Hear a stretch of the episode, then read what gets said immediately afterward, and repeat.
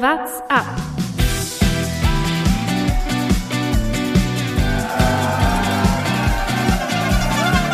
Allez Romain, il attaque Allez Allez Romain Der Radsport-Podcast. Doppeltour, Doppelweltmeisterschaft, das Radsportjahr und der Radsportsommer haben noch nicht an Fahrt verloren, sondern gehen eigentlich nochmal so richtig los in die zweite Runde, dadurch, dass die Planung eben so ereignisreich ist. Und damit herzlich willkommen zu einer neuen Folge What's Up. Mein Name ist Lukas Bergmann und aus dem Urlaub aus Frankreich ist Jonas Bayer zugeschaltet. Jonas, in Frankreich ist jetzt gar nichts mehr. Die sind da jetzt schon durch. Ich weiß nicht, was du in Frankreich machst. Fahr mal lieber nach Glasgow rüber. Erstmal ist da nicht so warm und ich habe mich hier natürlich äh, ins Epizentrum der Tour de France leider vor drei Wochen begeben. Direkt in Bordeaux, kurz vor den Toren der Stadt quasi. Den Sprint könnte ich äh, begutachten. An Clermont-Ferrand bin ich vorbeigefahren, ist eine Stunde entfernt. Der Puy de Dôme, den habe ich gesehen, auch eine Stunde entfernt. Aber leider, wie du gesagt hast, alles drei Wochen zu spät. Aber gut, so ist es. Es ist trotzdem schön hier. Aber hast du hier noch überall die gelben Trikots und Fähnchen und was weiß ich gesehen? Ich sitze hier komplett in der Pampa, ehrlicherweise. Es gibt im Grunde nur, nur Weinberge um mich herum. Äh, ich sehe hier überhaupt niemanden. Also es gibt eine Bäckerei im Nebendorf, da fahre ich immer hin, kaufe Baguette und äh, wunderbare Tarts mit Mirabellen und Pfirsichen, aber äh, ansonsten sehe ich hier überhaupt nichts. Es deutet nichts mehr auf die Tour de France hin, kann ich dir sagen. Aber du hast ja auf jeden Fall diesen Urlaub verdient. Thomas Gerlich auch gerade im Urlaub. Jetzt hat er sich eine Erkältung angefangen. Wir wünschen gute Besserung an der Stelle. Äh, Er wird dann hoffentlich auch bald wieder mit dabei sein. Da will ich Aber klar einwerfen, Lukas. Das ist das Problem. Ich fahre ja hier auch äh, ein bisschen Rennrad, aber es ist einfach ein Unterschied, ob man bei 28 Grad und äh, einer Steig und den längsten Bergen von 150 Metern äh, Fahrrad fährt oder ob man bei 5 Grad über irgendwelche Pässe fährt. Hier wird man nicht krank. Das ist absolut korrekt.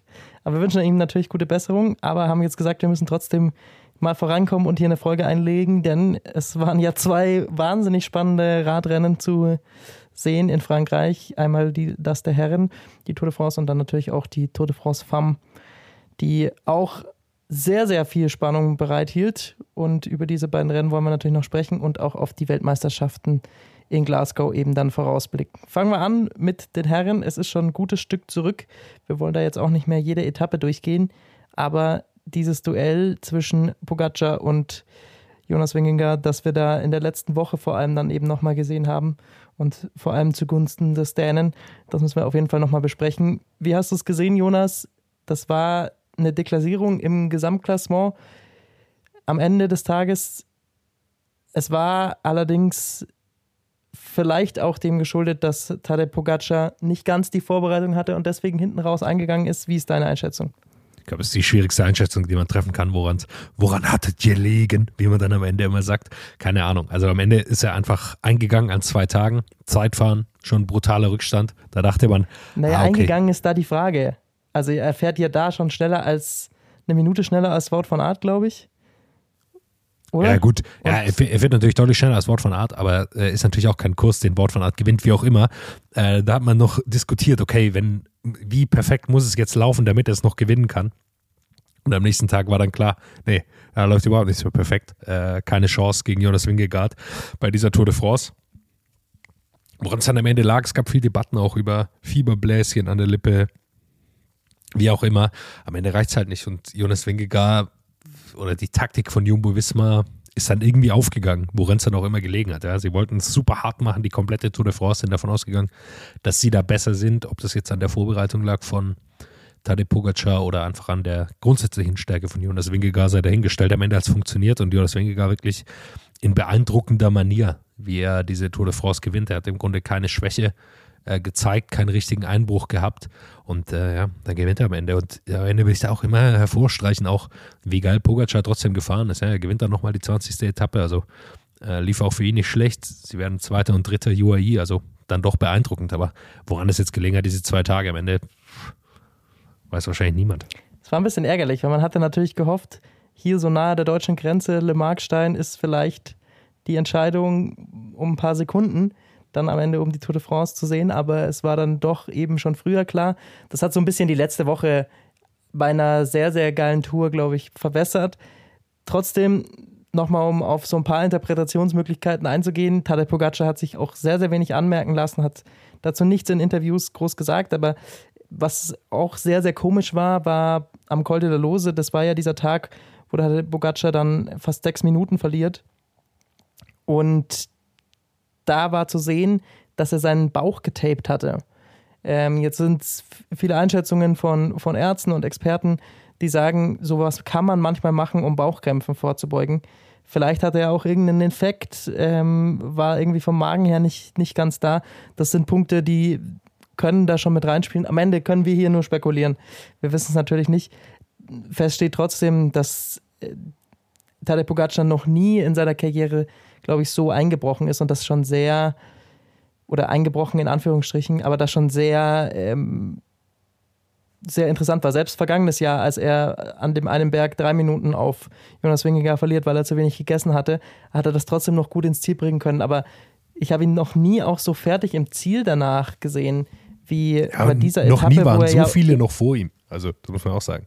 Also, äh, letztes Jahr ist er eingebrochen, da war aber sonst keiner oder fast keiner mehr. Und er steht ja dann wirklich im Ziel und er wusste ja nicht, was er sagen sollte. Er, seine Teamkollegen standen um ihn rum und er war ja, das habe ich bei Tadej Pogacar dieser Frohnatur noch nie gesehen, wirklich so hechelnd, hat er glaube ich nur noch Adam Yates gefragt, so, did I lose podium? Did I lose? No, no, no, no, no, you didn't, just the second, the second. Die haben ihn dann versucht, da zu trösten. Aber diese Stimmung bei UAE hat fast schon so von den Gesichtern her an das erinnert, was Jumbo Visma zwei Jahre zuvor beim oder drei Jahre zuvor beim Zeitfahren auf der La Planche de Berfi erlebt hat. Also es waren ähnliche konsternierte Gesichter. Der Col de Los ist, glaube ich, auch der brutalste Berg. Also, egal was da jetzt los war, ist natürlich auch der schlimmste Berg, dass sowas passieren kann. Also, der ist ja einfach so übel. Ich glaube, dass wir das auch in der Vorbereitung ein bisschen unterschätzt haben, nochmal, wie hart dieser Berg einfach ist, äh, da hochzukommen. Also, es ist einfach äh, brutal, unglaublich. Und dann so einen Tag zu haben, ist natürlich so bitter. Er hat danach auch nochmal gesagt, dass äh, das, das Gesicht immer von Marc Soler zu sehen, das war das Härteste für ihn. Der, der, der sich umgedreht hat nach ihm, der ihn ja gezogen hat. Und ehrlicherweise ging es natürlich dann nicht mehr um irgendwelchen Windschatten, sondern das ist eine rein moralische Unterstützung, dass der noch da ist. Und das natürlich für Tadej Pogacar dann, hat er noch nie erlebt, dass irgendjemand vor ihm gefahren ist, der sich nach ihm umschauen musste, dass er dranbleiben kann. Das ist korrekt. An dem Tag, Lukas, aber lass uns da noch drüber sprechen. An dem Tag, Col de la Los, äh, der Georg Zimmermann, GC-Moment. Was war da bitte los? Georg Zimmermann ist auf einmal noch in der Gruppe, Pogacar ist schon weg. Und ich glaube, es sind noch sechs weitere GC-Fahrer in dieser Gruppe. Und Georg Zimmermann mit seinen, weiß ich nicht, 80 Kilo hängt noch am Hinterrad. Also was der für eine Form gehabt haben muss bei dieser Tour de France. Oh, unglaublich. Das war fantastisch. Ja, er hat es ja auch wahnsinnig oft probiert und es ist schön zu sehen, weil seine Form wirklich von Jahr zu Jahr jetzt besser wird und er ist, macht eine wahnsinnige Entwicklung. Ich hoffe, dass es mit ihm so weitergeht, weil das ist wirklich einer, auf den man in Zukunft hoffen kann, dass der mal doch die eine oder andere Etappe bei einer Grand Tour noch abschießt für Deutschland. Ähm, und das ist wirklich ein Hammerfahrer und das hat man an dem Tag gesehen. Ich meine, ich frage mich dann so ein bisschen, warum, um Gottes Willen, Georg Zimmermann, fährst du jetzt damit? Also, glaubst du hier wirklich an den Etappensieg? Das, glaube ich, konnte ja an dem Tag eigentlich nicht der Fall sein. Es ging um, ihm nie ums Gesamtklassement bei dieser kompletten Tour de France. Ich war so, vielleicht will er, wollte er einfach mal testen. Wenn er so einen wahnsinnig harten Berg mit den Favoriten mitfährt, wie lange kann er da mitfahren? Äh, wie ist er gerade in Form? Ich glaube, das war einfach für sich selber ein Test, auch vielleicht für, für zukünftige Rennen, ähm, um so ein bisschen da das Selbstvertrauen weiter zu steigern, dass er sagt, die sind nicht so weit weg von mir. Ähm, andere hätten wahrscheinlich schon längst gesagt, ich lasse da jetzt abreißen, konzentriere mich auf die nächsten zwei, drei Tage. Vielleicht geht da noch mal was in der Ausreißergruppe. Aber er war da ja wirklich äh, eisenhart und ich habe jetzt Florian Nass nicht im Interview gehört, äh, im Live-Kommentar gehört, weil ich das englische Fernsehen geschaut habe. Ich kann mir aber vorstellen, dass der Mann sehr oft Georg Zimmermann erwähnt hat. Das kann ich mir auch gut vorstellen. Und am Ende, glaube ich, ehrlicherweise kann er bei einer zukünftigen Vertragsverhandlung, äh, abseits von Intermarché, wenn es um ein Team geht, das auch mal vielleicht Richtung Gesamtklassement schielt, auch mal diese Etappe mit vorzeigen, sagen, hör mal, äh, das, was Tisch Benot kann, das kann ich schon lange. Schau mal hier. In der Gruppe war ich noch dabei, meine Lieben. Also äh, das gibt, glaube ich, auch nochmal einen Gehaltsboost für ihn an dieser Stelle. War einfach geil zu sehen, ehrlicherweise, dass der Typ einfach mitfährt und am Ende hat er vielleicht auch einfach Bock. Hat er Bock gehabt, hat gedacht, heute, ich habe ein richtig geiles Bein. In der Ausreißergruppe bin ich nicht. Komm, was soll's, ey, da bleibe ich dran, solange ich kann. Mega. Ja, und Ich bin mir nicht sicher, aber ich glaube, wir sehen ihn nächstes Jahr nicht mehr bei Intermarché. Ich weiß ehrlicherweise gar nicht. Weißt du zufällig, wann sein Vertrag ausläuft? Normalerweise sieht man das ja bei Pro Cycling Stats. Ich habe es äh, nicht im Kopf. Ich könnte mal hier kurz drauf gucken auf die, auf die Stats. Er ist auf jeden Fall bei dieser Tour de France am Ende 47. im Gesamtklassement geworden mit 2 Stunden 54 Rückstand, das kann ich dir sagen. Und er fährt aber noch kommendes Jahr für Intermarché laut Vertrag. Weiß ich nicht, ob er da nicht doch rausgekauft wird. Mal sehen. Ja, ehrlicherweise weiß ich gar er nicht. ist jetzt 25. Ich glaub, ja, aber das, ich glaube, dass ihm das doch ganz gut tut da in dem Team, weil er immer, also mit dieser Leistung hat er, er sein Ticket für die Tour nächstes Jahr eh sicher, sollte da kein Sturz oder irgendwas Unvorhergesehenes dazwischen kommen. Und er hat natürlich alle Freiheiten äh, bei diesem Team. Sollte er jetzt schon, also nächstes Jahr hat er die Riesenchance, nochmal auf Etappensieg zu fahren, sollte er dann irgendwo hinwechseln, wo er mehr Aufgaben hat, dann, ähm, ja, äh, könnte es sein, dass er da nicht mehr so, so oft auf, auf Etappensiege gehen kann. Bei Intermarché muss man ja ehrlich sein, okay, sie haben dann Binyam Gemay und Louis Meintjes dabei, der leider gestürzt ist und raus ist. Äh, aber Louis Meintjes ist ja jetzt niemand, der sagt, äh, ja, jetzt brauche ich ja die volle Unterstützung von dir, Georg, damit ich in die, damit ich um Platz 11 kämpfen kann, sondern das macht er ja schon alleine und Georg Zimmermann kann dann zusehen, was er macht. Deshalb, äh, ich glaube, es ist schon ganz cool da und ich glaube, so schlecht werden die auch nicht, nicht zahlen und die Möglichkeiten sind ja da für ihn. Also er hat sich da mega entwickelt. Deshalb kein Grund eigentlich, da frühzeitig zu gehen. Jetzt muss man sagen, Tadej Pogacar, dieses Duell hat er verloren gegen, gegen Jonas Wingegaard, aber ich glaube, das ist ein Duell, das sehen wir noch ein paar Mal bei der Tour de France. Es ist schon ein wahnsinniger Abstand, den die beiden haben. Ich meine, jetzt hat im Gesamtklassement Jonas Wingegaard auch siebeneinhalb Minuten am Ende Vorsprung auf Tadej Pogacar. Da muss ich jetzt sagen, das wird, glaube ich, bei der nächsten Tour de France vielleicht auch wieder anders aussehen. Aber das, was dahinter kommt, das ist ja schon mit über zehn Minuten und trotzdem noch auf dem Podium steht, das ist schon extremst. Trotzdem müssen wir ja so ein bisschen darüber sprechen, wer sind diejenigen, die sehr positiv, glaube ich, aus dieser Tour rausgehen können. Bora hat sehr lange auf Jai Hindley gesetzt, der dann auch so ein bisschen angeschlagen war und es nicht mehr geschafft hat, da ums Podest mitzukämpfen. Ähm, aber, und das war für mich die Riesenüberraschung dieser Tour, weil dass Peo Bilbao am Ende tatsächlich auf Platz 6 einkommt. Ich meine, dass der immer mal wieder in so Gesamtklassements einen wahnsinnigen Lauf auf einmal kriegen kann, das, das merkt man. Und wenn er dann an einem so einem Tag, wo er die Ausreißergruppe gewinnt und natürlich auch ein bisschen sich da Zeit wieder zurückholt, da auf einmal irgendwo vorne reinfährt, dann geht er da auch nicht mehr weg. Ich glaube, für ihn ist die Tour sehr, sehr gut ver verlaufen. Aber generell auch für die Spanier, denn Carlos Rodriguez auf Platz 5 geht, glaube ich, auch als einer der Sieger aus dieser Tour de France heraus, ein ganz, ganz junger Fahrer. Also es gab, glaube ich, schon auch Fahrer dahinter, auch wenn der Abstand nach vorne riesig groß ist, die sehr zufrieden aus dieser Tour rausgehen können.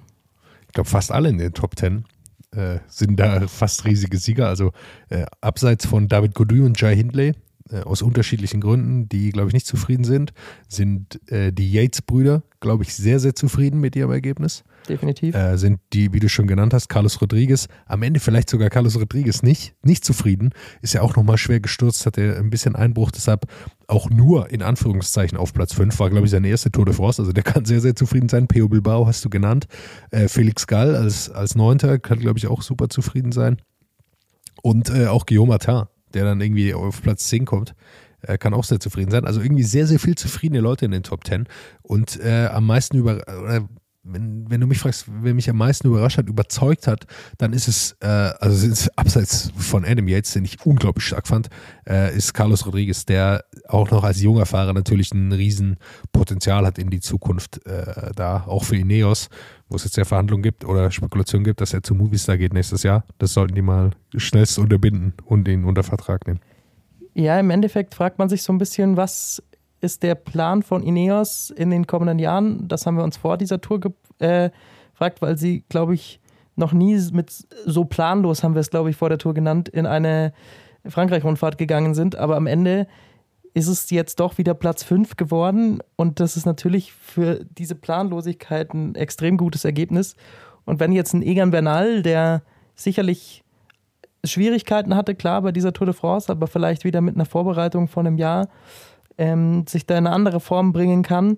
Zusammen mit Carlos Rodriguez, ähm, Tom Pitcock, der im Gesamtklassement nicht ganz das halten konnte nach einem sehr äh, schwachen Tag auch, den er erlebt hat und da extrem viel Zeit verloren hat und dann aufgegeben hat, glaube ich, im Gesamtklassement. ähm, der aber auch einer ist, der da in die Top 10 auf jeden Fall reinfahren kann, denke ich. Da haben sie dann auf jeden Fall ein sehr, sehr starkes Team, um zumindest Leute aufs Podest zu bringen und hinter Pogacar und Wingegaard da zu lauern. Wenn man Rodriguez halten kann. Ja, das ist die Frage, glaube ich, um die es gehen wird. Also er ist die, die sicherste Wette, die sie aktuell im Kader haben. Bei Pitcock, ich glaube, man kann es einfach nicht seriös voraussagen, ob er irgendwas, ob er das schaffen kann, jemals diese Gesamtklassementbelastung äh, zu überstehen, sich darauf zu fokussieren auch. Äh, glaube ich, kann man nicht sagen. Egan Bernal ist, glaube ich, genauso. Das wissen vielleicht zwei Ärzte von Ineos, aber ich glaube nicht mal die wissen es so ganz genau. Und äh, ich glaube, er ist der, die, die, die große Hoffnung, die sie haben können. Aber als Spanier ist er natürlich auch die große Hoffnung von Movistar, muss man ehrlich sagen. Also ich glaube, wenn Movistar den kriegt, da ähm, werden sie alles drauf setzen, ja, weil sie haben natürlich mit Ayuso den, das, das zweite Riesentalent haben sie nicht in ihren Reihen äh, als Spanier, was sehr, sehr bitter ist für sie. Und ich glaube, sie werden wirklich alles versuchen, ihn zu kriegen in, in die eigenen Reihen. Definitiv. Das, das kann man festhalten.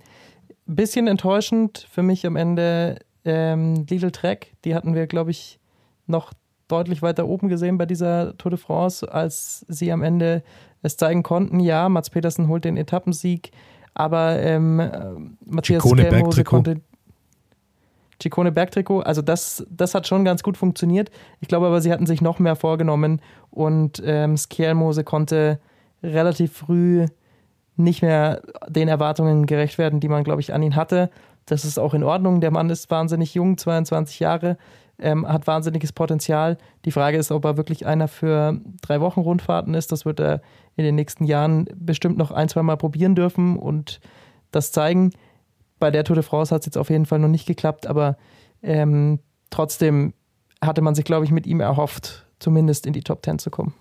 Glaube ich auch. Glaube ich auch, dass man sich erhofft hat. Aber ich meine, am Ende ist er jung und ich glaube, sie haben dann wirklich auch den Switch geschafft, was ja nicht so viele Mannschaften schaffen und waren stark genug dafür, eine Etappe zu gewinnen mit Mats Pedersen und dann eben das Bergtrikot zu holen, wo man auch sagen muss, Skelmos hat ja eine starke Rolle gespielt.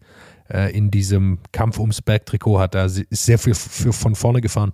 Für Giccone eben und äh, ich meine, wer gesehen hat, wie viel weiß-rotes, weißes äh, mit roten Punkten Material man überhaupt zur Verfügung stellen kann, der kann sich Giulio Ciccone anschauen. Ich glaube, die Schuhe, die Socken, alles, was er getragen hat, war rot gepunktet. Das war mehr als beeindruckend zu sehen, wie sie dieses Bergtrikot dann auch gefeiert haben von ihm. Aber Lukas, jetzt reden wir schon über Lidl Trek und haben über die österreichische Sensation noch kein Wort verloren. Wie kann das denn sein? Felix Gall, was sagst du zu ihm? Ja, Felix Gall hat äh, mich wahnsinnig überzeugt, vor allem ähm, dann bei dieser Etappe Le Markstein. Das war, finde ich, dann nochmal das i-Tüpfelchen. Ich meine, dass er diese eine Etappe gewinnt aus einer Ausreißergruppe, das ist ja dann fast schon irgendwie äh, in dem Moment absehbar gewesen. Aber dass er an dem Tag Le Markstein da mit den absoluten Top-Männern mitfahren konnte und da um den Etappensieg mitsprinten, das hat ihn schon nochmal auf ein anderes Level gehoben. Er hat am Anfang die erste Woche so ein bisschen verschlafen, in Anführungsstrichen verschlafen. Da ging es ihm einfach nicht ganz so gut, da hat er extrem viel Zeit verloren. Aber ab dann hat er sich wirklich sehr schadlos gehalten, ist immer mit den Favoriten hinter Pogacar und, und Wingegaard mitgefahren, konnte da immer ihnen auch ab und zu den Stempel aufdrücken. Das ist schon wirklich stark und er ist gefühlt jede Woche stärker geworden. Ich glaube, da hat die Formplanung nicht 100% gepasst. Ähm, er ist ein bisschen zu spät vielleicht gepiekt. Sollte ja auch erst zum Giro gehen. Das kommt, kommt ja dazu. Er sollte erst den Giro fahren, dann haben sie sich umentschieden nochmal, äh, dass er zur Tour geht. Äh, das kann natürlich alles damit reinspielen. Aber wie du gesagt hast, ja, am Ende ist es wahnsinnig beeindruckend für so einen jungen und äh, auch unerfahrenen Fahrer in der dritten Woche äh, so stark zu sein. Das hat mich auch völlig überzeugt und du hast völlig recht. Okay, Le Markstein, ich weiß nicht, wie viel Jonas Wingegaard da gegambelt hat, völlig wurscht. Ähm, auch zum Col de la Los hat er nicht viel Zeit verloren auf Jonas Wingegaard, diesen ganzen Berg hoch. Also äh, unglaublich beeindruckende Leistung. Was, ich ich stelle mir noch die Frage, wie weit es gehen kann, weil am Ende ist natürlich das Zeitfahren immer noch eine, glaube ich, eine Schwäche, das er hat. Äh, was ich beeindruckend fand, der Dessert hat gesagt, sie versuchen das jetzt in diesem Winter zu, zu fixen oder zu verbessern, weil sie noch keine Zeit hatten im Windkanal. Und ich denke, Moment mal, wie, ihr habt noch keine, ihr habt noch gar nichts gemacht im, im Windkanal mit Felix Gall. Na okay, dann äh, besteht doch große Hoffnung, dass er sich da nochmal deutlich verbessert. Das wäre auf jeden Fall die Hoffnung. Nein, aber er ist ich weiß nicht, ob er jemand fürs Podest ist. Da müsste er noch nur einen riesen einen weiteren Schritt gehen können. Also da fehlt ihm schon noch ein bisschen was zu den Yates-Brüdern oder jetzt Carlos Rodriguez, glaube ich. Aber dass er da regelmäßig unter die Top Ten fahren kann und um Etappensiege in den Alpen und Pyrenäen mitfahren kann bei einer Tour de France, das ist, glaube ich, spätestens jetzt seit dieser Frankreich-Rundfahrt klar geworden und ist ein riesen Achievement und ist schön zu sehen. Ja, wir haben ja äh, vor einiger Zeit mit ihm, ich glaube letztes Jahr haben wir mit ihm gesprochen, vor seinem Giro, weil er nach seinem Wechsel von DSM, wo er überhaupt nicht happy war, auch nicht wusste, wie es so weitergeht und sowas. Und das ist einfach dann fantastisch zu sehen, wie sich äh, so jemand so weiterentwickeln kann. Herzlichen Glückwunsch auch an Agile Desert, die haben ihn vor der Tour nochmal verlängert, glaube ich, um drei Jahre. Äh, beeindruckend, richtiger Zeitpunkt gewählt. Weil am Ende ist es so, äh, die Jungs vom Latin Rouge Cycling Podcast, die sagen auch immer wieder, der hat natürlich die Chance, so einer wie Sepp Kass zu werden. Also ich glaube, dafür wäre absolut perfekt halt, äh, absolut super stark am Berg, äh, super konstant, auch so wie es aktuell aussieht und dann halt nicht so gut im Zeitfahren, aber wie auch immer, ja. Ich meine, jetzt hat er bei AG Dessert die Möglichkeit, da äh, auf Gesamtklassement zu fahren, ist ja auch cool. Ist Sepp Kass der Difference Maker? Wenn ja, immer war es nicht. Also äh, muss man auch ehrlich sagen, also er, jetzt, er war natürlich super stark, aber jetzt am Col de la Los, da war es dann auch wurscht. Äh, also keine Ahnung ist super stark, aber ich meine, an den Helfern lag es jetzt nicht. Jetzt nicht, dass Adam Yates da super abgelost hätte oder Felix Großschartner. Keine Ahnung. Das ist korrekt. Oder was meinst du? Also wollen wir diese Debatte, wollen wir diese Debatte auf die nächsten Jahre auch noch so ein bisschen verlagern? Ich will noch wir über haben die keine Sprinter nächsten sprechen. Jahre mehr, du Spaßvogel. Ja, in diesem Podcast nicht, aber man Ja, kann ja, aber kann sich ja dann die Debatte weiter angucken und es weiter verfolgen. Darum, darum geht es nicht. Wir sind auf jeden Fall gespannt, wie das weitergeht. Ich glaube, dass dieses Jahr nicht ganz repräsentativ war und dass da noch was kommt von, von Pogacar. Das wird nicht die letzte Kampfansage gewesen sein. So viel zu den GC-Leuten, aber wir wollen natürlich auch über die Sprinter sprechen und über ein Team, das, glaube ich, diese Tour de France bestens in Erinnerung haben wird und so ein bisschen das neue, früher hießen sie äh, ähm, Deconic Quickstep, jetzt ist Deconic rübergegangen zu Alpecin und sie haben den besten Sprintzug irgendwie mitgenommen. Zumindest diesen Titel des besten Sprintzugs. Also ich glaube, wenn man Deconic heißt, dann kann man bei der Tour keine Sprints verlieren. Das haben wir jetzt dieses Jahr gelernt. Den letzten haben sie leider, den entscheidenden haben sie noch verloren, aber wurscht. Äh, ja, beeindruckend einfach. Ich meine, wir haben das schon besprochen, wie gut sie da gefahren sind. Ich glaube, so ganz zufrieden sind sie nicht mit der Leistung von Mathieu van der Poel, abseits der Sprints und wie er die angefahren ist, war natürlich herausragend, aber ehrlicherweise bezahlen sie ihm deutlich mehr Geld äh, als das, was er dann gezeigt hat. Da war ich so ein bisschen verwundert. Kann er das nicht so wirklich Tour de France? Wie auch immer.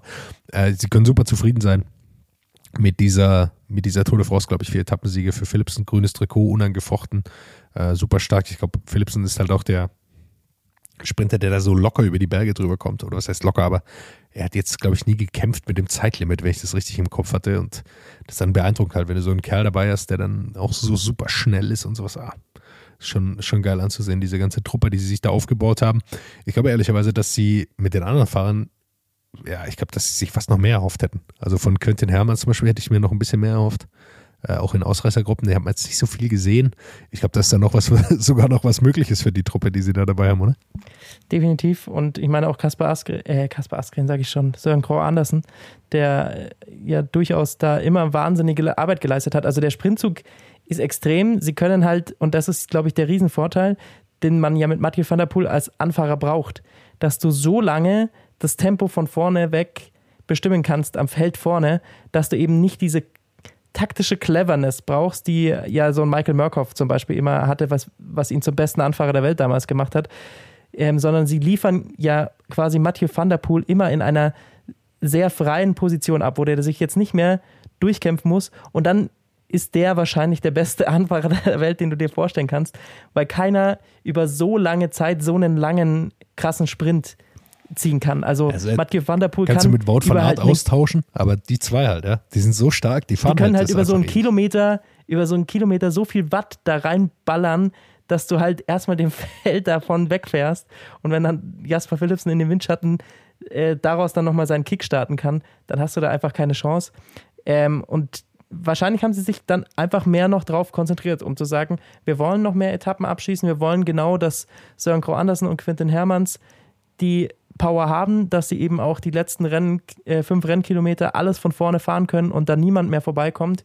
Ähm, und ich glaube, dass das so ein bisschen die Taktik war. Vor allem, nachdem klar war, Mathieu van der Poel hat nicht die krasse Form bei dieser Tour de France, weil er auch angeschlagen war. Das hat er zumindest im Interview gesagt. Er hat sich kränklich gefühlt. Er kam dann in der letzten Woche ein bisschen besser. Da war er in der Ausreißergruppe auch einmal dabei und hat versucht, für Jasper Philipsen zu fahren. Da war er trotzdem aber nicht derselbe Mathieu van der Poel, wie man ihn sonst kennt, ähm, der da wirklich sehr dominant alle Attacken und so weiter kontern kann. Deswegen bin ich jetzt sehr gespannt, in was für einer Form er zur Weltmeisterschaft fährt und wie wir ihn am Sonntag sehen werden. Gleiche gilt ja für Wort von Art. Es ist schon krass, dass diese zwei Fahrer im Grunde, okay, Wort von Art war Hido wieder mal nah dran, aber hätte es auch nicht so, äh, also okay, Etappe 2 Etappe zwei, dann äh, war wahrscheinlich seine verpasste, aber dass die zwei keine Etappe gewinnen, also keiner von beiden, ist schon völlig abstrus. Und ich glaube, das zeigt auch, wie hoch das grundsätzliche Level bei dieser Tour de France war. Also wie stark diese ganzen Fahrer sind ich, das ist immer wieder meine These, wer bei der Tour de France eine Etappe gewinnen will, der muss unfassbar stark sein. Weil, also sonst hast du da keine Chance. Das sind nur super starke Etappensieger gewesen. Da hat niemand mehr äh, nasebohrend irgendwie eine Etappe gewonnen, sondern das war alles brutales Level. Äh, unglaubliche Stärke, das äh, unglaublich. Ja, es ist schon die Creme de la Creme dann immer bei den Etappensiegern. Das hat man in den vergangenen Jahren schon gesehen. Das grüne Trikot also geht definitiv natürlich an Jasper Philipsen. Mats Pedersen war in diesem Jahr, glaube ich, so nah dran wie äh, schon lange nicht mehr, fährt eigentlich da eine ganz, ganz solide Tour. Äh, ich bin gespannt, wann er da mal noch, noch mehr Augenmerk drauf legt oder ob er es dann doch nicht ganz darauf abgesehen hat. Es waren jetzt zu viele klare Sprints, glaube ich. Also dann hat, dann hat er einfach keine Chance, also gerade gegen Philipsen. Ich meine, der gewinnt vier Etappen, ja, dann brauchst du nicht, da brauchst du nicht mehr viel versuchen. Das ist korrekt. Die Frage ist, wird das in den nächsten Jahren anders? Dann ist er auf jeden Fall ein Mann, der da wieder ums grüne Trikot mitkämpfen kann. Aber gut, ein Wout von Art hat vielleicht auch mal wieder die Ambition, dieses Trikot sich überzustreifen. Das ist, glaube ich, schön zu sehen, dass man um das grüne Trikot in den nächsten Jahren auch den einen oder anderen hat, der da mitsprintet dass das nicht so instant vergeben ist, wie es über sieben Jahre lang der Fall war bei Peter Sagan. War aber auch immer geil anzusehen. Nie gab es mehr Wheelies im Fernsehen. das ist korrekt. Ja, Peter Sagan, über Peter Sagan ist ein Stichwort, äh, Lukas. Da will ich noch drauf eingehen. Auf zwei Leute, die die Tour verlieren wird. Zum einen Peter Sagan, der danach hauptsächlich gesagt hat, ich bin müde und ich bin Drei froh, Leute. dass ich. Drei, ich schau, du wirst den dritten gleich nennen. Äh, also erster Peter Sagan, der danach gesagt hat, ja, ich bin müde und ich bin froh, dass ich hier nicht mehr fahren muss. Äh, also ziemlich unemotionaler Abschied von ihm. Einen wahnsinnig emotionalen Abschied gab es mit Thibaut Pinot dem sie, glaube ich, äh, doch beabsichtigt, diese Etappe da in sein Wohnzimmer in die Vogesen reingelegt haben, diese 20. Etappe, bei der wirklich nochmal, muss man sagen, extrem stark gefahren ist und die Fans ihn wirklich auch getragen haben. Äh, also was Schöneres habe ich selten gesehen. Es gibt wahnsinnig herrliche Instagram-Videos auch dazu, wie die Fans Thibaut Pinot Sprechchöre anstimmen. Das war wirklich emotionalst pur, mindestens genauso emotional wahrscheinlich der Abschied äh, des mit erfolgreichsten Tour de France Etappensiegers, ähm, nämlich Mark Cavendish, der leider dann durch einen Sturz eben ausgeschieden ist. Das ist der dritte, den ich noch ansprechen will. Also diese Tour de France 2023 hat schon auch wahnsinnig krasse Radsportnamen jetzt äh, in den Ruhestand geschickt. Das ist schon krass und äh, ich glaube, das ist, ist schade, weil viele Fans haben Peter Sagan immer geliebt. Es ist, glaube ich, gerade der Radsport in einer sehr, sehr glücklichen Position, dass man sagt, es ist irre, sie, man verliert drei solche Namen bei der Tour de France, aber es gibt gerade so viele begeisternde Fahrer, dass der Radsport weiterhin so einen Hype haben wird.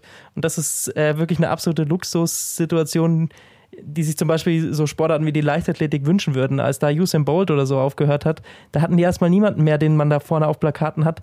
Und ähm, das ist im Radsport gerade sehr interessant zu sehen, dass da absolute junge Superstars da sind, die diesen Sport gerade tragen und zu der Popularität des Sports äh, beitragen, obwohl drei der allergrößten jetzt in einem Jahr äh, Tschüss sagen. Das ist, äh, glaube ich, was, worüber der Radsport sehr glücklich sein kann. Dann lass uns weiterschauen, oder? Tour de France der Frauen definitiv. Das Bergtrikot haben wir ja schon angesprochen von Giulio Ciccone. Das weiße Trikot wird zum letzten Mal Tade Pogacar getragen haben in Paris. Wie oft jetzt hat er ist das dann jetzt zu alt. Dann kann Viermal, oder? Viermal, ja. ja. Zweimal Seine gewonnen, vierte Tour de zweimal France. Zweiter. Und ich glaube, die Teamwertung, dass die an Jumbo Wismar geht, ist auch am Ende ähm, nur eine kurze Randnotiz. Stiller Applaus von mir. Die, die Frauen Tour de France mit der alles entscheidenden Frage. Demi Wollering ist, würde ich sagen, die Siegerin gewesen, die man erwarten konnte, auch wenn Annemiek van Fleuten dann natürlich als äh, große Kontrahentin gehandelt wurde, aber sie hatte dieses Jahr einfach nicht mehr ganz die Form, ist viel, viel schwieriger in die Saison reingekommen, als sie es in den Vorjahren der Fall hatte. Den Fall hatte trotzdem, sie hat die Vuelta gewonnen gehabt, ein bisschen mehr hatte ich schon von ihr erwartet. Das größere Thema ist aber fast Lotte Kopecki, über die man bei dieser Tour de France sprechen muss. Und auch wenn es jetzt nicht äh, despektierlich gegenüber Demi Wollering sein muss, aber das war dann doch nochmal die größere Überraschung, wie stark Lotte Kopecki ist und wie stark sie auf diesen zweiten Platz gefahren ist. Man soll ja mal keine Vergleiche zum Männerradsport machen, aber in dem Fall ist es, glaube ich, umgekehrt. Wort von Art sollte sich mal eine Scheibe von Lotte Kopecki abschneiden. Äh, wie stark kann eine, eine Fahrerin sein? Also, äh, boah, also wie man sie da noch gesehen hat am Tourmalet, ich dachte die ganze Zeit, Moment mal, sie ist noch da, oder? Ja, sie ist wirklich noch da. Und mit welchem Willen und Man hat nicht viel gesehen im Nebel, man hat nicht viel gesehen im Nebel, muss man sagen. Aber das gelbe Trikot von Lotte Kopecky war immer gut erkennbar. Und man hat auch gesehen, wie weit ein, ein Mensch äh, oder wie hoch ein Mensch den, das Laktatlevel treiben kann. Weil wie sie da im Ziel angekommen ist, sich da mit Demi Wollering in die Arme gefallen ist, da ging nicht mehr viel. Also da war wirklich, äh, also sehr viel mehr Laktatwert wurde, glaube ich, noch nie bei irgendjemandem gemessen, wie diese Bilder, die sie da oben hatten. Also war unglaublich, unglaubliche Leistung von ihr. Äh, Zweite zu werden bei der, bei der Tour. Boah, Lotte Kopecky, Hut ab.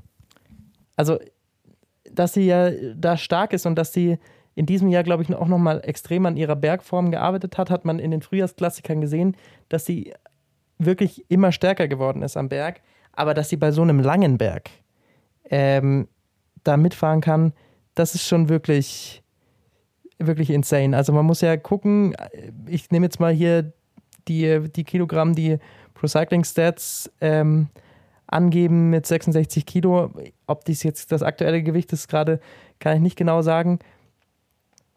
Aber ähm, das ist einfach für den Frauenradsport deutlich mehr als jetzt zum Beispiel eine Ashley Mumampasio oder eine Ricarda Bauernfeind, die da als absolut ausgewiesene Bergfahrerin oder auch als eine Kasia Niviadoma, die einfach viel, viel kleiner nochmal sind. Ähm, Kasia Niviadoma stehen wir hier mit fast 50 Kilo, mit knapp 50 Kilo, das sind 16 Kilo Unterschied ähm, auf Pro Cycling Stats. Oh. Also das ist das ist eine wirkliche Ansage. Und wenn es da um Watt pro Kilogramm geht und eine Lotte Kopecky kann da fast mit denen mitfahren, dann ist das wirklich was für Watt da in den Oberschenkel drin sein müssen. Selbst wenn die Angaben jetzt so vier, fünf Kilo hin und her weichen, ist es trotzdem ein wahnsinniger Unterschied im Radsport. Und das ist was, was äh, ist. Lotte Kopecky hat im Frühjahr gezeigt, dass sie mit einer der besten Fahrerinnen der Welt ist. Wahrscheinlich ist sie trotzdem nur die zweitbeste Fahrerin der Welt, weil Demi Wollering eben auch so viele Talente hat. Aber ähm, trotzdem war das für mich die Überraschung der Tour und äh, kann man nicht, nicht hoch genug würdigen. Trotzdem muss man sagen, sie hat danach im Interview gesagt, sie wird niemals die Tour de France gewinnen wollen und, und können, ähm, wenn man Zweiter wird. Und ich sagte, dieses ja. Jahr hätte sie es können. Also sie war, weil diese ersten Etappen, da hat sie, glaube ich, auch, oder hätte sie die Möglichkeit gehabt, auch mal Demi Wollering abzuhängen. Also wären sie in unterschiedlichen Teams gewesen. Jetzt bellt hier im Hintergrund ein Hund, Lukas. Ich weiß gar nicht, ob man das hört über das Mikrofon. Äh, will ich aber zumindest sagen, ich sitze hier in, einer, in einem Ferienhaus und ich kann drinnen nicht sitzen, weil ich keinen Empfang habe. Deshalb, wir müssen damit leben, dass hier dahinter im Hintergrund ein Hund richtig ausrastet. Wie auch immer. Äh, ich glaube, sie hätte die, tatsächlich Bellen die Möglichkeit gehabt, das nicht. Ding zu gewinnen. Jonas, das kann ich dir nur mitgeben an der Stelle.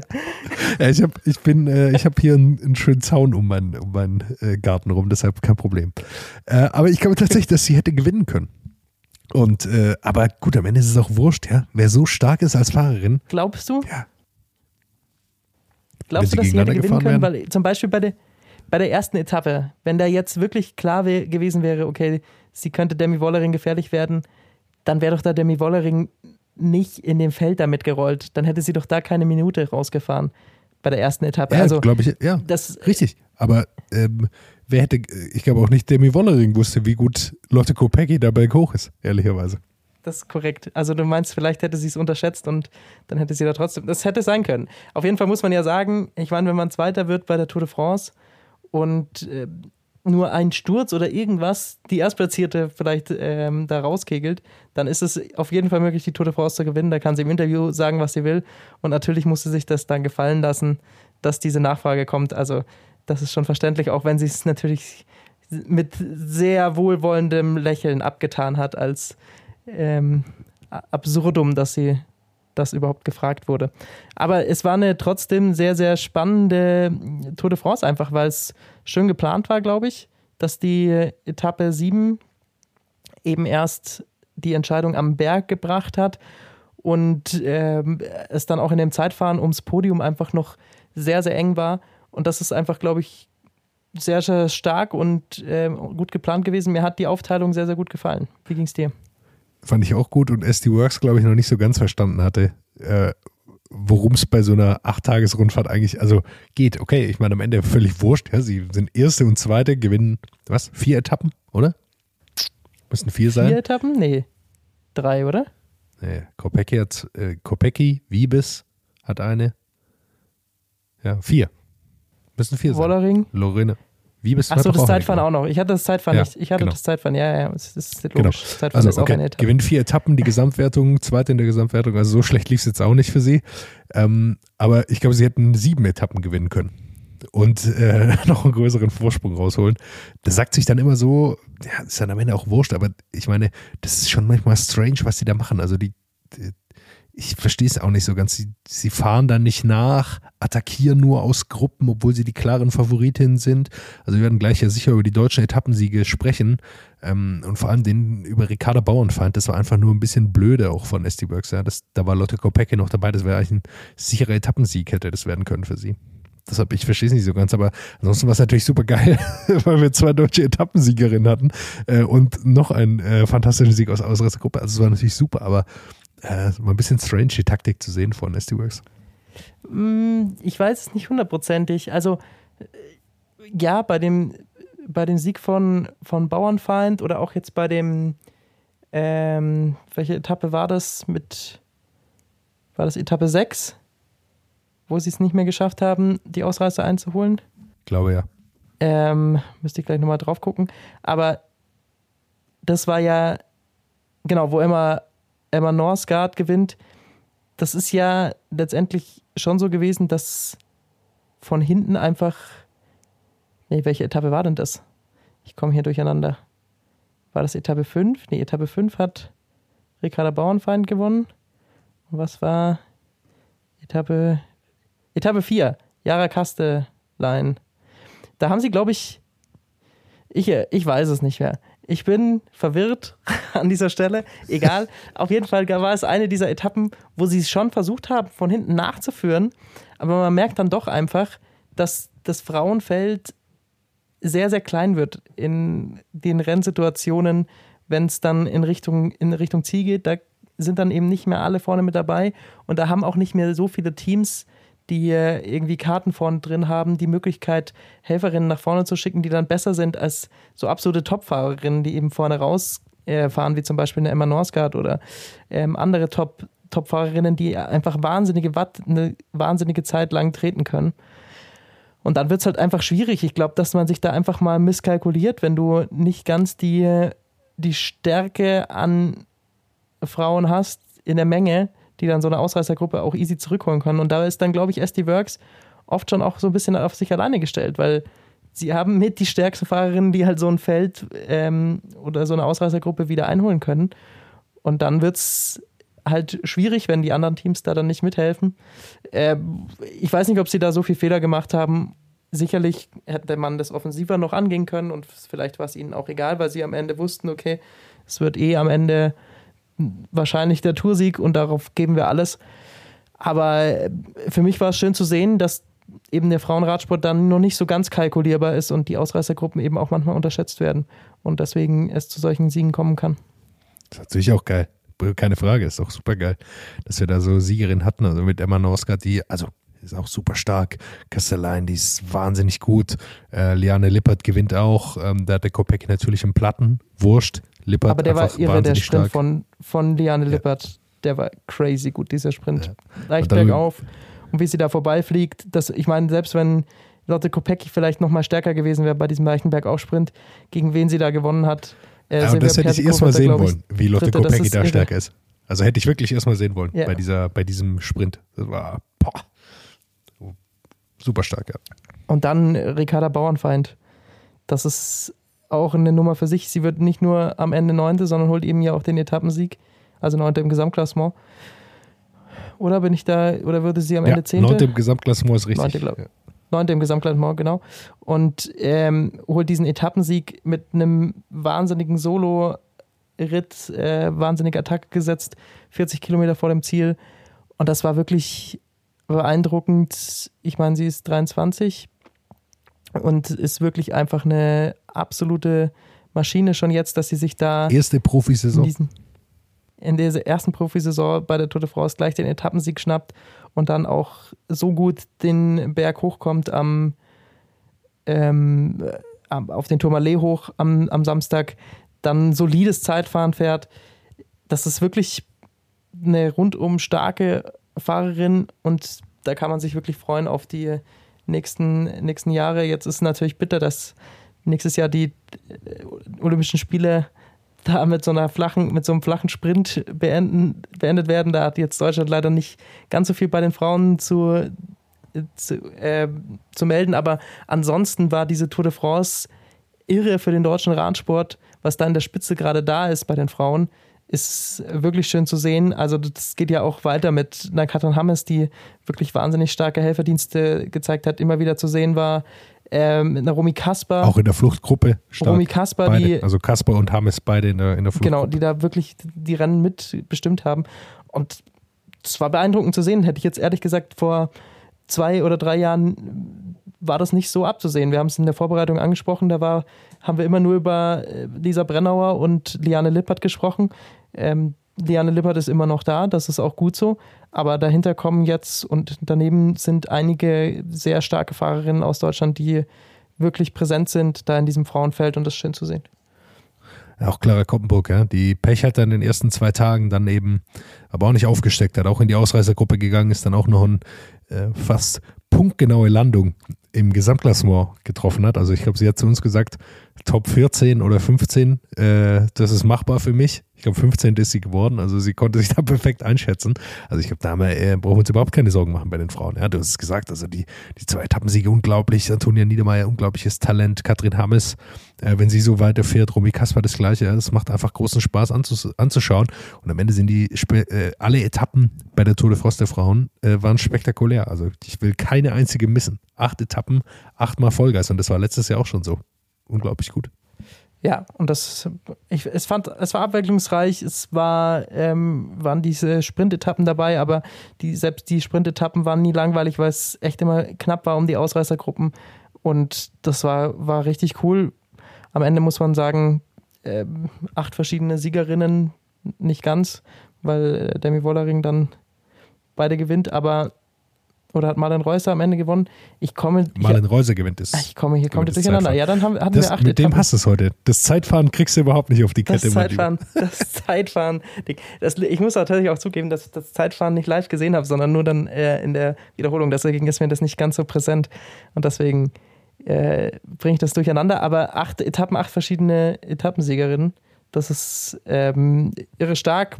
Äh, Hätte es, glaube ich, die letzten Jahre sonst bei den Frauen auch nicht so gegeben ist geil und macht Lust auf mehr, auf, die, auf nächstes Jahr Tour de France. Gerne auch wieder so abwechslungsreich zwischen Klassiker, Berg und, und Zeitfahren. Das hat, haben sie wirklich gut geplant dieses Jahr und das gefällt mir gut.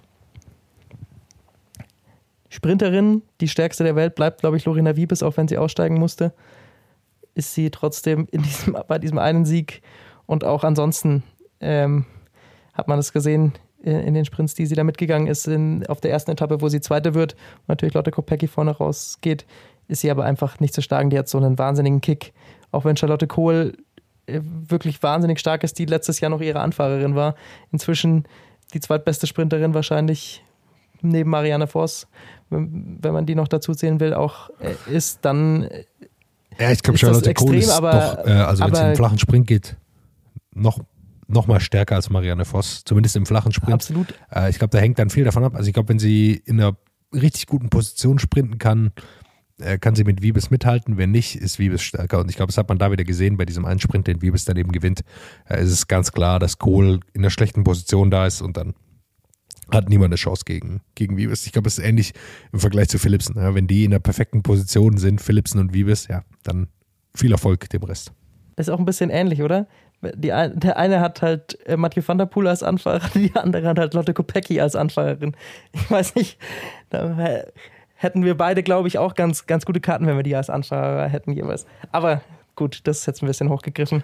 Du, du vielleicht, ich nicht. äh, aber dazu muss man sagen, dass DSM, äh, dass DSM ja mit äh, Pfeiffer Georgie auch eine eigentlich sehr, sehr gute Anfahrerin hat, die da einen Riesenjob normalerweise macht. Also die sind da gar nicht so schlecht aufgestellt. Aber äh, Lotte Kopecki ist natürlich trotzdem nochmal stärker. Dann gehen wir rüber und schauen Richtung Weltmeisterschaft. Oder ist dir noch was aufgefallen bei, bei dieser Tour de France? Nee. Irre gut, irre gut. Hat riesen Spaß gemacht. Weltmeisterschaft. Ich hoffe, es wird genauso gut bleiben wir bei den Männern, weil die am Sonntag schon starten erstmal und gucken darauf auf das belgische Team, das als einziges mit neun Fahrern antritt. Es ist. Lass uns kurz einen, einen Satz über die Strecke. Ich glaube, sonst haben wir nie über Kurven gesprochen, aber jetzt zum ersten Mal, glaube ich, äh, lohnt sich zu sagen, dass es, glaube ich, sieben, es gibt also einen Rundkurs am Ende. Die fahren erstmal los in Edinburgh rüber nach Glasgow und äh, dann gibt es einen Rundkurs und ich glaube, auf diesem Rundkurs sind, glaube ich, 47, 90 Grad Kurven auf zwei Kilometern. Also es ist unglaublich dicht äh, mit Kurven. Das heißt, äh, das wird eine große Rolle spielen. Sonst haben wir, glaube ich, noch nie über solche Kurven gesprochen, aber jetzt äh, scheint es relevant zu werden. Deshalb äh, wollte ich das mal vorher einwerfen. Ist also sehr gut für, für Crossfahrer, glaube ich, geeignet, dieser Kurs. Und deshalb belgisches Team. Let's go. Ja, Sie sind die Einzigen, die mit neun Fahrern an den Start gehen. Deswegen, glaube ich, muss man als erstes mal über Sie sprechen. Ähm, und ich glaube, es ist auch die große Frage, wer ist hier der Kapitän? Also, haben, über ein paar der Fahrer haben wir gerade eben schon gesprochen. Äh, bei der Tour de France, da ist zum Beispiel ein Jasper Philipsen dabei. Da ist ein Wout van Aert dabei. Ich glaube, die kämen beide in Frage. Die Wout van Aert natürlich, glaube ich, noch mal ein Stück mehr als Jasper Philipsen, weil er dann doch noch ein bisschen mehr bei diesen härteren Rennen ähm, mitgehen kann.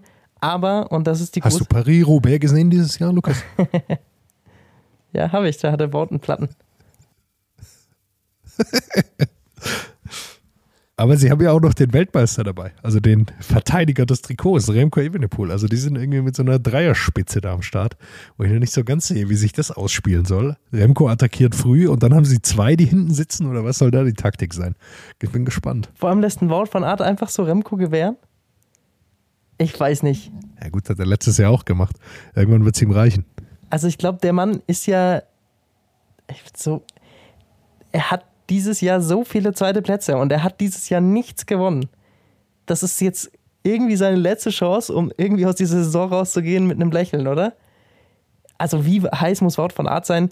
Ich kann mir nicht vorstellen, dass da irgend, er irgendwas drauf gibt, was Remco Evenepoel bei dieser Weltmeisterschaft vorhat. Ich sehe da fast so, dass sie sagen, okay, wir fahren für euch beide, so viel es geht, aber am Ende wollen wir jetzt hier keinen zum Kapitän machen. Wir können das nicht. Ich bin wirklich gespannt. Aber man muss halt sagen, für Klassiker ist es einfach eine unschlagbare Taktik. Also mit Evenepoel und Van Aert. Also, weil, okay, dann fährt Evenepoel, irgendwie schafft er es ja immer vorne rauszufahren.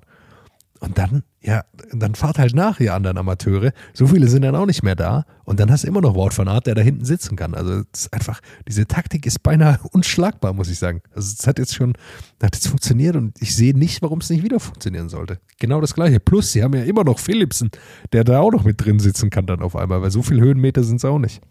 Das wird irre. Das wird echt irre und ich freue mich riesig auf dieses Weltmeisterschaftsrennen. Weil guck mal, wir, Tadej Pogacar ist mit dabei, äh, Mathieu van der Poel ist mit dabei, äh, Mats Pedersen ist mit dabei.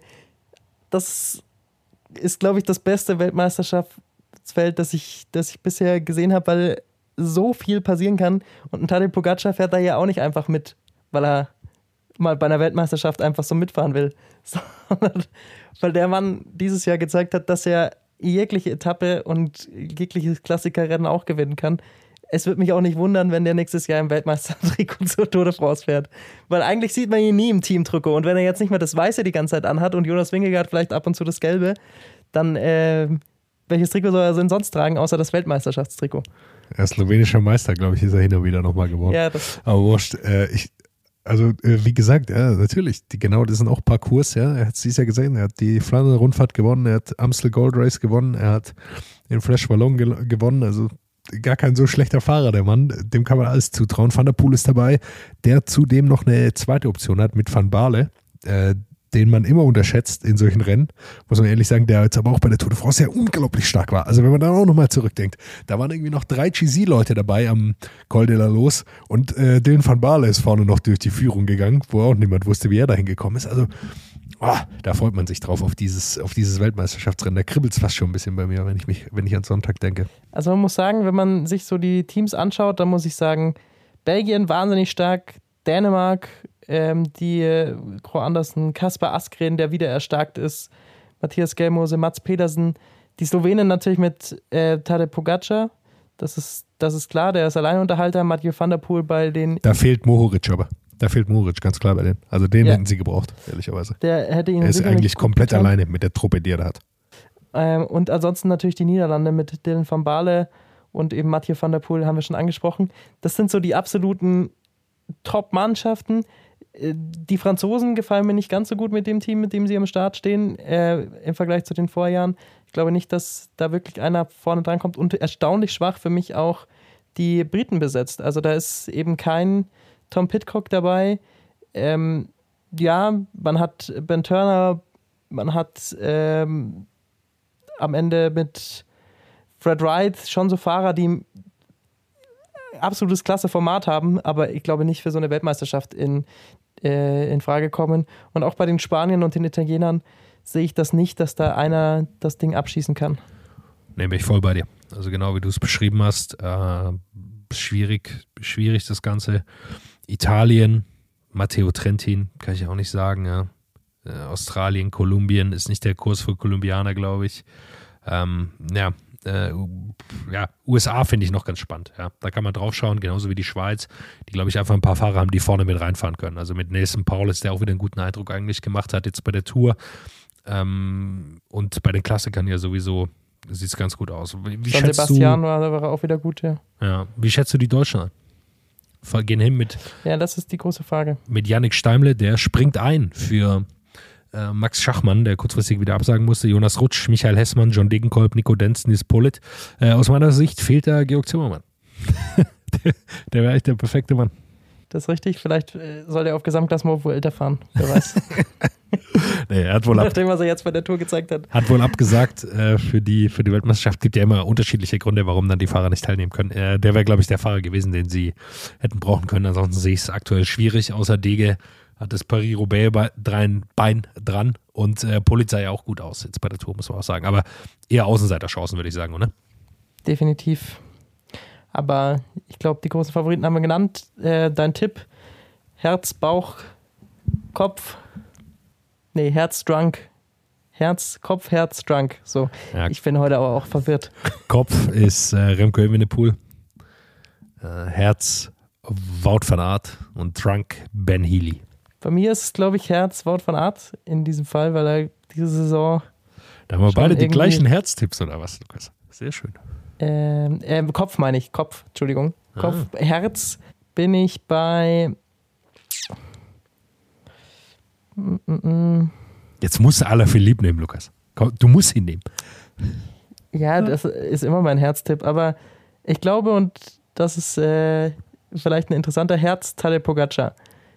Nach diesem, nach diesen Bildern vom Col de la Lose, ihn, ihn jetzt wieder lächelnd im, im Ziel mit Weltmeistertrikot zu sehen, würde mir ganz gut gefallen. Aber er hatte natürlich auch schon mit Le Markstein Ding. Und die Drunk Bet, Rigo. Rigo Berto Uran wird nochmal Weltmeister auf seine alten Tage. Der fährt, der fährt auch alles jetzt einfach. Er, er denkt sich, komm, was soll's denn? Fahr Ja. ich jetzt hier noch die Weltmeisterschaft mit. Aber es ist natürlich gut, dass du, dass du Pogacar das auch mal gönnst. Nach dieser verkorksten Saison, Zweiter bei der Tour de France, zwei Etappensiege oder was er hatte. äh, Flandern gewonnen, Amstel Gold, Flash Ballon gewonnen. Also ich meine, der, der hat's schwer einfach. Der hat's schwer, der Mann. definitiv. Da muss man mal gönnen. Dann gehen wir rüber zu den Frauen. Die haben ja noch eine Woche mehr Zeit.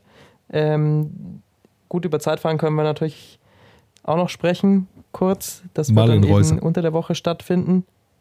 Marlen Reusser, glaube ich, ist da eine ganz heiße Kandidatin und bei den Herren könnte ich mir vorstellen, dass so jemand wie Wout van Art vielleicht auch ganz gut ist. Stefan Küng könnte am Ende wieder Zweiter werden. Remco Evenepoel. Das ist eigentlich ein interessantes Duell. Remco Evenepoel. Aber das ist ein interessantes Duell. Küng gegen, gegen Wout, das Duell der Zweitplatzierten. Ja, weiß nicht, ich meine, das Den ist, sind wir eigentlich, da vorne. es ist mal wieder ein richtig klassischer Parcours. Äh, ganz flach, äh, wenig Kurven. Äh, das wird äh, richtig Power und Aerodynamik gefragt sein. Deshalb bin ich gespannt. Äh, was da machen wird, ist natürlich auch immer Filippo Ganna. Äh, der fährt, glaube ich, auch noch Bahn. Aber der wird sich sicher auch anmelden und ein relativ großes Kettenblatt auf, aufziehen für das Ganze. Aber bei den Frauen würde ich sagen, ist Marlene Reusser die große Favoritin. Also sehe ich wenige, die da an sie rankommen können. Außer Demi Wallering natürlich, aber hm, ich glaube schon Marlene Reusser ist da die große Favoritin und sie hat, glaube ich, auch viel darauf ausgelegt, auf dieses Event. Beim Zeitfahren definitiv. Die Frage ist, wer wird vorne beim Straßenrennen einkommen? Und ähm, da muss man ja definitiv sagen, ist die niederländische Mannschaft, glaube ich, das, was bei den Belgiern der Fall ist. Wen hat man da als absolute Kapitänin mit dabei? Das ist die große Frage. Wen siehst du vorne? Ich glaube schon, Demi Wollering ist die Favoritin. Ich glaube, es wird so ein bisschen drauf ankommen, wie das Rennen läuft. Also sie haben natürlich noch Lorena Wiebes und Marianne Voss dabei, plus Annemiek van Fleuten. Gar keine schlechten ersten vier, muss man sagen. Aber ich glaube, Demi Wollering ist, äh, ist die große Favoritin, auf die es ja ankommt. Plus natürlich meine, äh, diese favorisierte Fahrerin, eigentlich Shirin van Anrooy. Aber ich glaube, die ist nur zum sich das mal ein bisschen anschauen dabei, dass sie in Zukunft solche Rennen gewinnen kann. Ja, ich bin tatsächlich äh, sehr gespannt, wie sich da dieses Duell nochmal jetzt weiterentwickelt zwischen Wollering und Annemiek van Fleuten. Annemiek van Fleuten war wahnsinnig enttäuscht, glaube ich, nach dieser Tour de France. Ähm, sie hatte nicht die Stärke mehr am Berg. Ich sag mal so, es ist auch vollkommen okay, dass sie mal das nicht mehr gewinnt auf, mit fast 40 Jahren. Trotzdem ist diese Frau so ehrgeizig. Also die war ja wahnsinnig erschüttert da im Ziel von sich selbst. Das fand ich beeindruckend zu sehen. Das war irre. Und man hat ja schon fast das Gefühl, sie hat, ist schon wieder so ans Mikrofon getreten, als würde sie gerne ihren Rücktritt wieder rückgängig machen und würde sagen, nee, ich muss jetzt noch mal die Tour de France fahren, damit ich das Ding noch mal gewinnen kann. Ich bin sehr gespannt deswegen, mit was für einer Wut im Bauch sie bei diesen Weltmeisterschaften antritt und ähm, ob es bei den Niederländerinnen ähnlich wie bei den belgischen Herren überhaupt so eine klare Nummer eins gibt oder wo man einfach sagt, schaut, wer von euch beiden an diesem Tag stärker ist und fahrt einfach gegeneinander. Kann ich mir auch vorstellen, aber ich glaube vor allem, dass sie äh, auf eine lange Attacke schielt aus dem Feld. Also das, ich glaube, das ist, was sie kann. Das, was sie auszeichnet und dann muss erstmal sie jemand einholen. Belgien aus meiner Sicht natürlich da vorne, aber da ist Lotte Kopecki, äh, ist einfach eine, also nicht eine komplette Einzelkämpferin in dem Fall, aber äh, sie ist da die klare Kapitänin, glaube ich, oder? Siehst du das anders? Absolut. Und ich meine, der Kurs liegt ihr fast noch besser, denn er ist nicht so irre. ähm, Also für mich, so ist sie, für mich ist sie die klare Favoritin, genau. Also es ist nicht super schwer, für mich ist sie die klare Favoritin. Wär- Wären da nicht die Niederlande, die einfach so super stark sind mit ihrer Mannschaft. Aber für sie äh, ist eigentlich ihr Kurs, muss man klar sagen, der auf sie zugeschnitten ist. Ähm, ja. Wird man sehen, wie, wie gut sie taktisch damit umgehen kann, wie gut ihre Teamkolleginnen ihr helfen können. Ich meine, sind gute Leute natürlich da auch dabei. Julie van der Velde, äh, super stark, Julie de Wilde, also sind schon super Fahrerinnen auch dabei, aber let's see. Italien, was, was sagst du da? Die Italienerinnen haben mich bisher diese Saison eigentlich komplett ähm, enttäuscht. Deswegen bin ich da sehr, sehr gespannt. Sevilla Persico war bei der Tour für mich äh, eine der negativen Überraschungen. Hätte ich weiter vorne gesehen. Dieser Balsamo nicht in der Form, musste auch aussteigen. Chiara Consoni hat zwar beim Giro eine Etappe gewonnen. Trotzdem, das ist, ähm, was Italien angeht, nicht die, die absolute Creme de la Creme, die man aus den vergangenen Jahren ähm, kennt bei der, bei der Weltmeisterschaft, also jetzt was die Form auch angeht. Deswegen, es sind Leute da, die so eine Etappe normalerweise gewinnen können und so ein Rennen, aber eben nicht, glaube ich, dieses Jahr. Und das ge geht ihnen so ein bisschen ab. Also da sehe ich andere Nationen fast, fast noch weiter vorne, wie zum Beispiel die Schweiz mit Marlen Reusser, die durchaus gezeigt hat, dass sie so ein welliges Terrain definitiv mitbestimmen kann und auch gewinnen kann. Ja, der darfst du, Ähm, der darfst du keine 10 Sekunden geben. Also wenn die einmal dann so einen Vorsprung hat, das ist extrem schwierig. Die ist einfach so stark in diesen, wenn sie alleine fährt, äh, ist sie so extrem stark, äh, dass man sie schwer einholen kann. Ich glaube, dass sie natürlich nicht mit einer Gruppe ankommen kann. Ich glaube, da fehlt ihr da einfach was, aber bin ich voll bei dir, äh, dass sie da was, was reißen kann. Und ganz ehrlich, am Ende sehe ich sogar ähm, Deutschland mit fast größeren Chancen als Italien. Mit einer Liane Lippert in dieser Form. Ähm, ich bin gespannt, wie sie ihren Sturz verkraftet hat ähm, bei der Tour de France. Er sah dann, glaube ich, am Ende nicht so schlimm aus, als dass der nicht nach 14 Tagen ähm, wieder einigermaßen okay ist. Aber wer weiß, wie sie da jetzt in der Vorbereitung dann noch agieren konnte. Die Form, glaube ich, insgesamt stimmt. Und wenn sie da ohne Schmerzen am Start steht, dann ist sie eine der absoluten Mitfavoritinnen ähm, und auch auf jeden Fall über den Italienerinnen anzusiedeln. Plus Ricarda Bauernfeind, die auch gar keine so schlechte Tour gefahren ist. Und Antonia Niedermeyer ist auch dabei. Also äh, da freue ich mich sehr drauf. Äh, vollkommen richtig. Ähm, Lizzie Deignan will ich noch reinwerfen. Chloe Deigert, glaube ich, haben auch eine Chance auf diesem Parcours. Ähm, plus natürlich Chloe Emma Deigert Nor- auf jeden Fall. ja, und äh, Emma Norsgaard natürlich von den Dänen, die äh, auch eine, jetzt mit ein bisschen Rückenwind kommt aus dieser Tour de France. Also äh, da gibt es wieder, glaube ich, ein großes Feld, ehrlicherweise. Ein größeres als sonst. Man kann nicht mehr äh, sagen, ja, die Niederlande, da muss man irgendwie als andere Nation beten, dass die es nicht richtig auf die Kette bekommen, sondern ich glaube, da haben viele Nationen eine Chance, viele Fahrerinnen eine Möglichkeit, so ein Rennen zu gewinnen. Dann deine Tipps, Jonas. Hau raus. Kopf Lotte Kopecki, Herz Marlene Reuser und Drunk Antonia Niedermeyer. Ähm, Drunk Ashley Moore Pasio, wenn sie auf dem Kurs gewinnt. Das wäre insane. Kopf Lotte Kopecki muss ich dir zustimmen. Und bei Herz bin ich aber bei Liane Lippert und ich sehe das nicht so abwegig. Das ist nicht nur einfach Nee, so ein. Herztipp und hoffen. Das ist eine der absoluten Top-Favoritinnen und das ist wahnsinnig geil zu sehen. Da freue ich mich drauf auf das Rennen.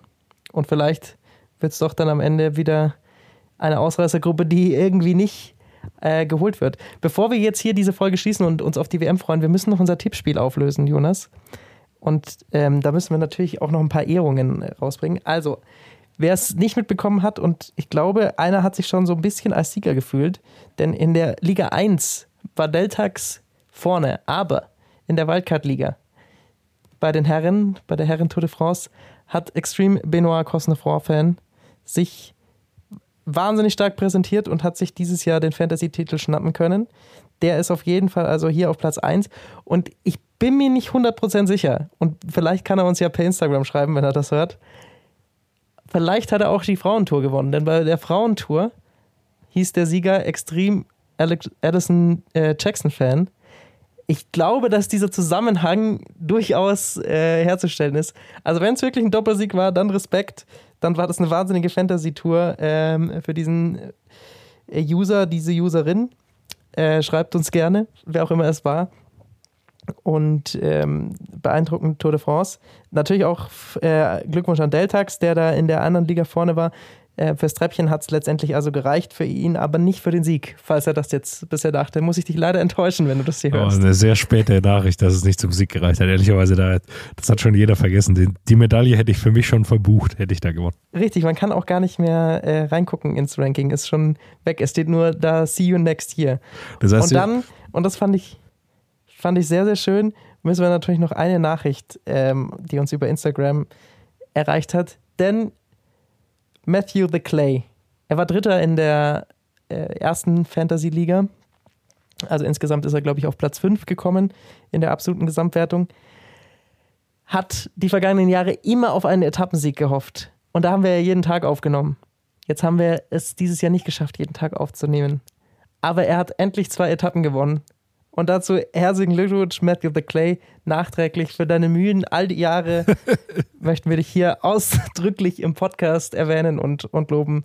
Ähm, sehr schön, dass du all die Jahre dabei warst und es dieses Jahr endlich mit den Etappensiegen geschafft hast. Das ist doch schön. Damit kann man noch eine Folge beenden mit diesen schönen Nachrichten. Jonas, wir verschweigen dein Fantasy-Ergebnis einfach jetzt komplett. Ähm, ich werde jetzt auch nicht zu sehr darauf rumreiten, dass ich äh, gar nicht so schlecht abgeschnitten habe im Vergleich zu dir und, und Thomas. Und wir gehen einfach in diese Weltmeisterschaft, oder? Was hältst du davon? Ja, am Ende geht es darum, gewinnen oder 50. Also äh, zweite oder 50. ist dann auch egal. Entweder man gewinnt oder es ist wurscht. Das sind gute Schlussworte. Wir hören uns dann nach den Weltmeisterschaften wieder. Bis dahin, macht's gut. What's up? Der Radsport-Podcast. What's Up ist eine M945 Produktion. Ein Angebot der Media School Bayern.